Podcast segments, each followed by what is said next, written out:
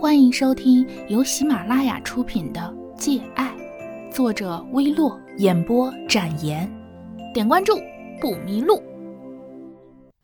第四集，玲玲妈妈留我们吃饭，我是极力推辞的。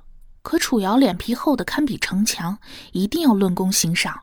我敲他的脑袋，差点没被他气死。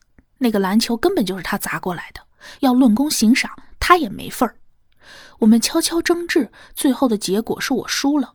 这辈子最痛恨厚颜无耻的人，因为如果你不比他更厚颜无耻，那么你一定惨了。偏偏我就不是厚颜无耻的人。我愤愤地看着他，他说：“一起去帮阿姨吧。”不去。我赌气转身走到电视机前，打开开关，四处找遥控器。好吧，他明显是笑着说的。这时门铃响了。我看了一眼门，回头看着楚瑶，她耸耸肩。林阿姨在厨房喊：“替阿姨开下门好吗？”我拖着步子走过去。林家的门是暗红色的，上面贴着倒过来的福字，“福到，福到”是好兆头。我手臂无力地拉开门，并且在心里想着，是不是应该趁机跑出去，因为我实在不想留在林林家吃饭。这个地方让我莫名其妙的恐惧和厌恶。大概是他们家太和谐、太幸福了，同我的落魄孤独相比，简直就是天上人间。叔叔好，楚瑶的声音越过我的头顶，早早的就响起来。我心里鄙视着这个人面兽心的家伙，一边抬起头。那时已近黄昏，那个人站在那里，被窗口照进来的余晖镀上一层金色，有点像从中世纪油画中走出来的人。我的心悠悠的往下沉。清清楚楚、明明白白、毫不拖沓的，我脸上竟扯出诡异的笑容，看着门口的男人。他无论变成多么落魄沧桑的样子，我都能一眼认出来。我听到心里悲哀的哭泣声，仿佛划过天际落队的孤雁，悲泣绝望的鸣叫。他突然直直愣住了，见了鬼一般，脸色煞白。你你，他的手指缓缓地抬起来。指着我，叔叔好，我是林玲的同学。我用比楚瑶更虚伪、更甜美的声音和他打招呼，这让我心里爽到底。看着他一时又错愕、震惊、茫然不知所措，甚至眼睛里隐隐透出痛苦的表情，我真像寻到宝藏一样高兴。对，这样的隐痛会慢慢放大，变成日日夜夜的噩梦，噩梦缠身，永不超生。与林玲的一切也浮现出来，我们相知、相遇、相惜，都是这么机缘巧合，仿若上辈子就注定好了的，真的像注定好了一样。老天真爱开玩笑。林玲从房间里走出来，脸上带着疲惫的神色，站在客厅的沙发旁，没有走过来。我转头看着她笑：“林玲，我要回家了。”她震惊，瞪大眼睛看着我，说不出话来。他是哑巴，哑巴怎么可能说话呢？你不是开玩笑吧，潘雅同学？楚瑶怎么也没有想到我会弃他而去。当然不是开玩笑的，大家都是同学，留下来吃个饭吧，让你阿姨弄几个好菜。林玲的爸爸走进去，宠爱地摸摸林玲的头发。我看到他眼里藏匿不住的宠溺，看到他眼中烈火燃烧的父爱。这是我无比熟悉又无比陌生、无比痛恨的神情。我曾经在梦里看到这样的情景，也渴望他这样抚摸我的头发，然后说：“好孩子，好孩子。”这个词已经离我这样遥远。如果魔鬼再堕落一次，会变成什么？我突然莫名生出这样的想法，觉得可笑极了。我拉开门，什么都不说就跑出去，任凭他们在后面大喊。我不回头，找不到再回头的理由。我只知道我彻彻底底不可挽救了。可是究其原因，到底应该怪谁？怪谁呢？我找谁去要一个答应？又找谁来给我说一声对不起？谁都不能解救我。这样的我早已堕落成魔。很多很多年前，那个天真美好的潘雅已经死去了。我哭不出来。突然之间，眼泪却不知道躲到了哪里，眼睛干涩的疼痛。无论我如何勉强自己，就是哭不出来。我再也不会为了谁掉眼泪了，是不是？该让我伤心、绝望、痛苦的人都不会再出现了吗？是不是真的？我的心也死去了。楚瑶追出来了，我以百米冲刺的速度在大街上跑，街上人不多，冷冷清清，三三两两，惨惨淡淡。他跟在后面跑，也不追上来，也不喊我停下，就是那样跟着。我时而快，时而慢，他配合我的步伐，亦步亦趋，不紧不慢。跑过一条街，转弯，再跑过一条街，再转弯，在一条死巷里，我才停下来，大口大口喘着气，靠着墙，心脏几乎要喷着火，怒吼出来了，很痛，痛到麻木不仁了。楚瑶急促的呼吸传来，我看过去，见他也是一副要死不活的样子，不禁失笑。我说：“你真傻，你不会拉着我啊？你想跑多久是你的事情。”任何人都干涉不了。他低着头，额前的发垂下去。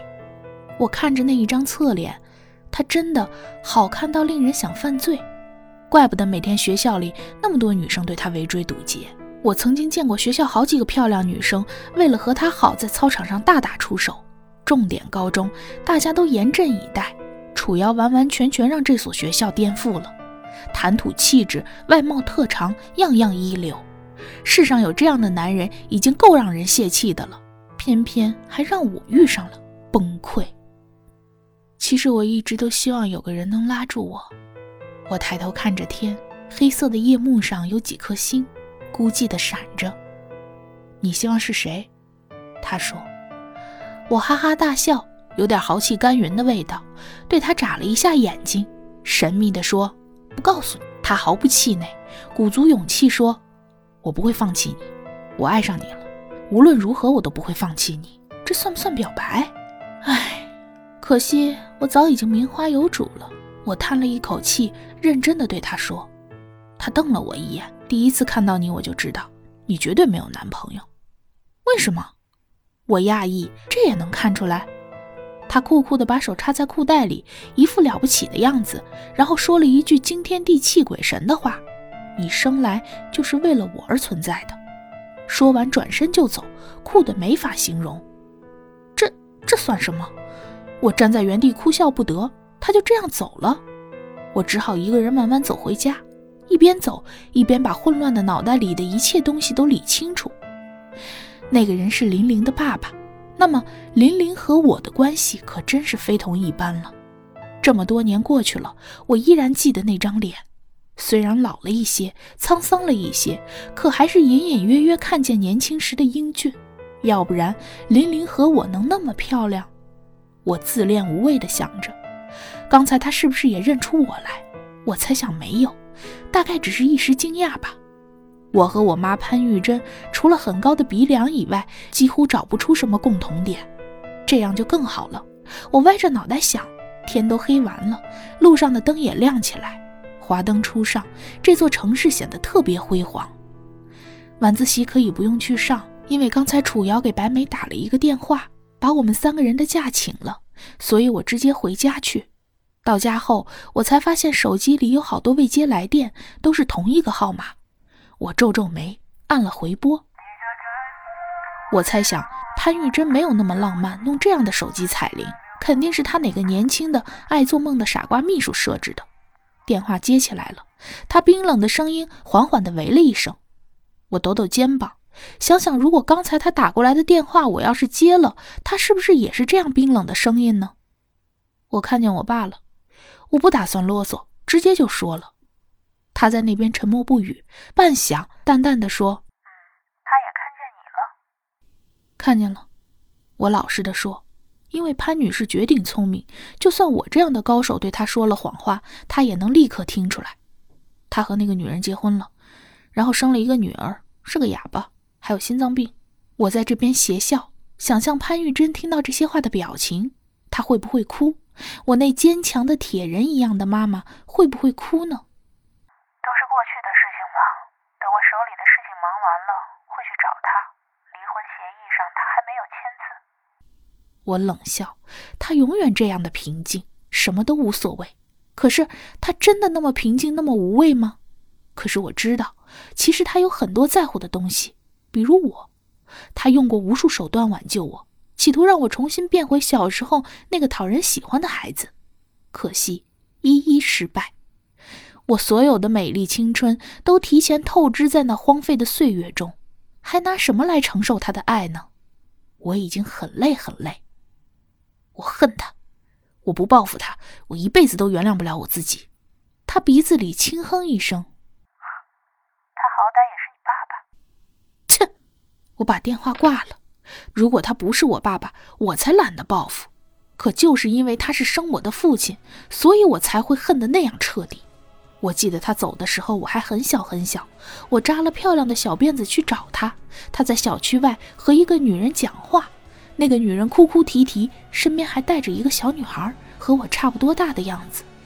当时我毫无危机感，看到爸爸就跑过去缠他。我那时很骄纵，指着那个女人和小孩说：“你们是谁？打我爸爸干什么？”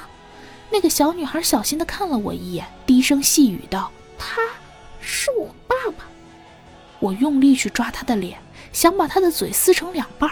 你不要脸！他是我爸爸。我当时对父亲的敬仰之情，简直是长江黄河的水加起来那样的绵绵不绝。父亲的身影像一座高山一样在我面前遮风挡雨，屹立不倒。在我幼小的心灵里，还无法体会什么叫做爱情和仇恨。我只知道，属于我的东西就是我的，谁都抢不走。然而，我怎么都没有想到，我那样敬爱的父亲，真的能对我下毒手。在我没有任何危机感的情况下，他一把掐住我的脖子，用了很大的力气，嘴里梦一般的说：“是你们一家的错，都是你们一家的错。”他那么恨我们吗？他的眼泪落在我脖子里，在艳阳高照的天气里，冰冷到残忍。我以为自己要死了，软软的倒在地上，动不了，看着他们一家三口缓缓的牵着手。从我的视线中一点一点的消失，就像身体里所有生的东西慢慢离去，抽丝剥茧一般把我挖得空空的。我闭上眼睛，前尘往事飘来荡去，如同电影倒带一样，一遍一遍，周而复始。我失去的那么多，谁来为我挽回？谁来赔偿我？谁都不知道我的恨意有多深。那一天。我不仅仅失去世界上我最信任、最敬爱的人，也失去对这个世界所有的信任、所有的爱，甚至是我的母亲。我还能相信谁？相信一个从小爱我、宠我，却最终想杀死我的人吗？我失去的所有，谁都无法偿还，即使是鲜血的代价，依然不够。不要让他们和我一样，常常失去整个世界的感受。听众朋友，本集播讲完毕，感谢您的收听。